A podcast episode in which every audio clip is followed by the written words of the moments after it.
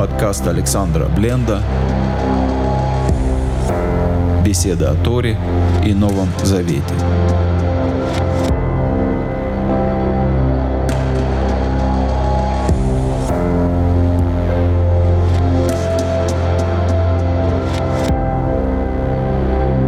Шалом, дорогие друзья, с вами Александр Бленд, недельная глава Толдот. И с Божьей помощью мы с вами сегодня поговорим об отцовской любви и об отношении к ней на протяжении многих веков. В 25 главе книги Берешит, или в русском переводе книги «Бытие», в 28 стихе мы читаем «Ваегав Ицхак эт Эсав» и полюбил Ицхак Эсава, кицаид бефив, потому что добыча в устах его, в Ривка уэвет эт Яков, а Ривка любит Якова. Итак, давайте сначала попробуем дать разные варианты переводов и понимания этого стиха. Понятно? Ицхак полюбил Исава кицаид бефив. Можно сказать, потому что Исав приносит в зубах добычу, потому что он добытчик. Принести в зубах добычу – это своего рода метафора. Исав – добытчик, он, можно сказать, успешный в миру человек, преуспевает, может принести дичь, и за это Ицхак его любит. Другая версия «Цаид Бефив» – это дичь в устах, во рту у самого Ицхака.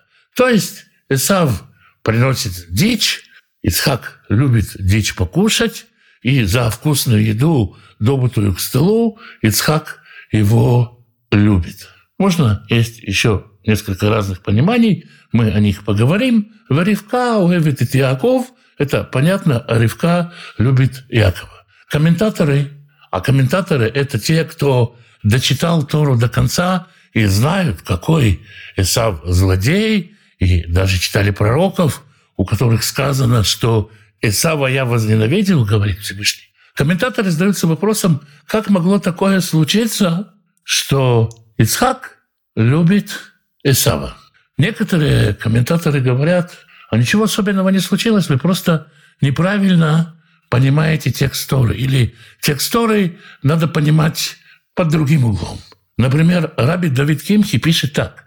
Даже не нужно говорить о том, что любил Якова.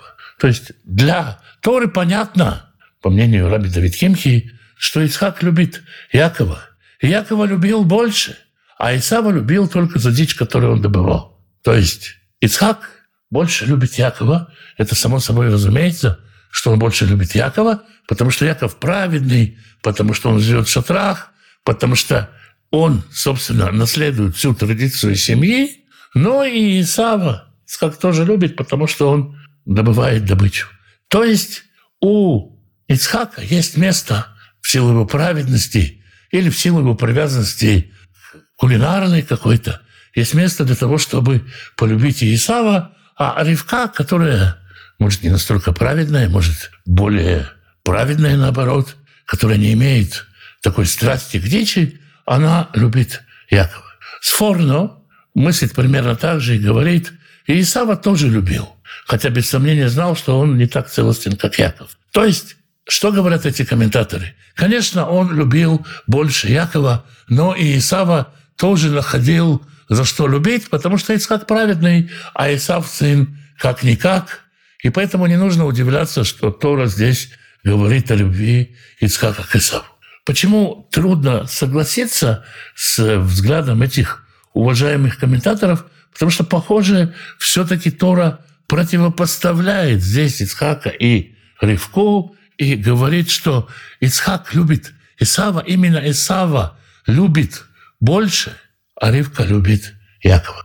Есть другое мнение, которое говорит, что Исхак в силу того, что он заучка, святой, в силу того, что его зрение ослабло, или в силу еще чего-то, такие простак. А Исав – охотник, добыча в устах его – и он устами своими уловляет Исхак. Исав ходит, бродит под воротами Ешив, под воротами тех мест, где изучают закон, слушает, слушает, слушает и задает вопросы, чтобы в глазах папы выглядеть умным и святым. как приводится пример, он спрашивал у отца, а как отделять десятину соли? А как отделять, как отделять десятину сена? Задавал такие умные вопросы, чтобы показаться святым, и формировал о себе впечатление как о праведном человеке. И по мнению комментаторов, Ицхак, он воспринимал такой образ, как любящий отец, и поэтому любил обманщика Исава. Другие комментаторы говорят, что Ицхак видел успешность Исава, его деловую хватку, хватку бизнесмена. Снова как человек, проведший время в изучении Торы, в размышлениях и молитвах, эту мирскую деловую хватку он любил и восхищался ею. А на Ревку, которая из другой среды, это впечатление не производило. Итак, есть объяснение, Ицхак любит Исава, потому что Ицхак, он немножко простак, немножко наивный, немножко нет мира всего, и Исав этим пользуется. Третье мнение говорит о том, что Ицхак просто любит поесть, просто любит мирские удовольствия. Так, например, Схальтов говорит, так как Ицхак был сыном старости, он был балован и приучен к разной дорогой пище, а Исав доставал ему еду и поил хорошим вином. Вроде тоже понятно, слаб Ицхак. Он родился в семье Авраама, как сын старости. Конечно, Авраам и Сара баловали своего ребенка. Исхак вырос, балованности своей не преодолел, поэтому то, что Исав приносит ему еду, а мы знаем, что Исав действительно заботится о папе, приносит ему еду. Мы читали в другом месте, что Исав входил к нему в праздничных одеждах. Исав мог устроить папе праздник, видимо, любил устраивать папе праздник, и Ицхак его за это очень любил. Есть и вот такой взгляд, который пытается объяснить, почему все-таки такой праведный, такой святой Ицхак любит такого вот непутевого, незадачливого Эсава. Есть другие комментаторы, которые видят в Ицхаке стратега. И говорят, вот глядя на вот этот размах охоты Исава, на его способности достигать успехов в миру, Ицхак понимал, что Яков, конечно, человек чистый, наивный, открытый Торе, честный, но распространять Тору в мире – это не его. Тут нужна деловая бизнес-хватка, тут нужен бизнес-проект, и тут нужна успешность Исава. И вот бы было здорово всю эту успешность, все эти способности Исава к Торе повернуть. И поэтому как стратег Ицхак Исава очень любит, видит в нем этот потенциал, потенциал деятеля, который понадобится, когда Тора будет, когда учение будет распространяться не только по стране ханаанской, но и по всему миру. Есть те, которые говорят, что Исхак понимал, насколько испорчен Эсав, насколько у него плохи его душевные качества. И вместе с тем он понимал, что если Всевышний заложил в Эсава такой, скажем, в кавычках или без, дурной потенциал, то он заложил в него и потенциал исправления. И вот этот потенциал исправления – это способность исправлять грехи, не только грешить, но и исправлять грехи, можно сказать, в дальнейшем это качество царя Давида, именно способность сделать шуву, совершить раскаяние. Это то, что Давид реализовал полной мере. Есть много сходства между Давидом и Исавом. Яков видел этот потенциал и очень его ценил, и очень хотел пробудить, реализовать его. Как-то ведь это же способность побеждать грех – это мессианское качество. Другие комментаторы, в частности, Рав Иуда Амитай, говорит о инакомыслии Исава. Видит в Исаве человека, который мыслит вне общепринятых рамок. В дальнейшем в иудейской истории будет такой учитель Раби Мейер, который всегда не согласный. Он всегда не согласный, и если мудрецы высказывают какое-то мнение, Раби Мейер пытается высказывать альтернативное мнение, которое как-то в мудрецов не вмещается, хотя он на голову умнее их часто, но в дальнейшем он так и останется в еврейском законодательстве, как а другие, мыслящие по-другому, говорят, даже иногда без имени Раби Мейер. Человек совершенно нестандартного мышления, отец, можно сказать, разномыслия, из которого рождаются искусные. Настолько по-разному мыслящие, что в Талмуде встречаются упоминания о Вторе Раби Мейера, записано не так, а так, записано не одежда из кожи, а одежда из света. Например, настолько разное мышление, что можно подумать, что у него по-другому написано в Торе. Нет, конечно, у него также написано в Торе, но он видит другие смыслы, способен мыслить абсолютно иначе, чем все остальные. И вот это инакомыслие, вот эту способность представлять другую мысль, возможно, видит Ицхак. Есть те, которые говорят, Ицхак понимал, что Исав – это, выражаясь современным языком, трудный подросток. И трудный подросток особенно нуждается в любви.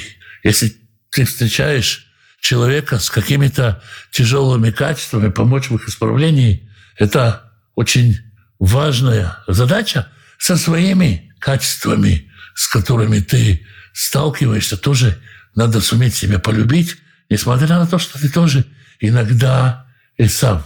Надо уметь исправить эти качества, а не сломать. Ведь нигде на самом деле Тора, еврейское учение, морали, этики не учит о ломке каких-то качеств. Всегда говорит об исправлении. И очень часто бывает, что человек оказывается выброшен на обочину, потому что его записали в Исавы и просто выбросили, или он себя записал в Исавы и выбросил, или наоборот стал себя ломать, смиряя себя, наступал на горло собственной песни и в итоге не вынес этой ломки и снова оказался на обочине, а то и вообще сбился с дороги. И Исхак, как педагог, согласно этому подходу, как учитель, понимал, что Исаву необходима любовь, и поэтому он Исава очень любил. Есть еще один подход, который принят среди комментаторов, который видит в Ицхаке абсолютного смиренного праведника, который принимает все, что ему дает Всевышний. Он любит Исава потому, что это первенец, которого ему дал Всевышний. Если Всевышний рассудил, что у Ицхака должен быть такой первенец, значит, так оно и должно быть. Любящий Бога Ицхак любит своего первенца Исава, понимает, что это к добру, понимает, что так оно нужно, и любит Исава, потому что любит Бога, который в его жизнь Исава послал, по решению которого, по воле которого Исав стал первенцем. Именно поэтому, согласно такому подходу, Ицхак и не сильно волнуется, когда происходит вся эта путаница с благословением, понимая, что и это от Бога, это Бог наладил, это Бог устроит ко благу. Такой вот еще один замечательный взгляд на отношения Ицхака и Исава, и он близок мне, близок мне, хотя более близок мне взгляд, что человеку и человеку Ицхаку просто свойственно любить своего сына, потому что видел его маленьким, потому что видел его новорожденным, потому что держал его на руках, потому что это твой сын, плоть от плоти ты, и даже если он потенциально злодей, все равно можно проявлять к нему любовь. Это первенец, и он нуждается в твоей любви, ты нуждаешься в любви к нему, и это просто происходит. Любовь нечаянно нагрянет, поэтому здесь и сказано «полюбил Исхак Исава». Полюбил, потому что это просто его сын. Все это многообразие подходов я перечисляю вовсе не для того, чтобы построить какую-то таблицу, сделать схему или собрать какую-то коллекцию. Это все отражает разные взгляды людей на какие-то отношения, с которыми мы сталкиваемся. В данном случае любовь к отца, к сыну. Почему отец любит сына? Потому что, может быть, отец где-то простоват, глуповат, а сын его обманывает. Или что мы хотим увидеть в ситуации? Глупость человеческую, привязанность человеческую к чему-то плотскому, или, может быть, святость человеческую, или, может быть, естественно, любовь, какими инструментами и как мы анализируем ситуацию, что это говорит о нас самих, способны ли мы полюбить Эсава, любим ли мы кого-то за ту еду, которую нам дает, любим ли мы кого-то, обманувшись тем, что кто-то создал красивый образ – Пытаемся ли мы задавать красивые, умные вопросы для того, чтобы показаться умным и праведным? Все это опыт народа по пониманию одного простого стиха о любви отца и сына. И так много граней разнообразных в этом открывается. Мы на этом, собственно, и остановимся сегодня. Святой Благословенный благословит всех тех, кто изучает Его Слово, ищет Его волю, ищет Его лица. Святой Благословенный благословит вас и семьи ваших, мужей ваших, и жен ваших, сыновей ваших и дочерей ваших, внуков и внучек, правнуков и правнучек.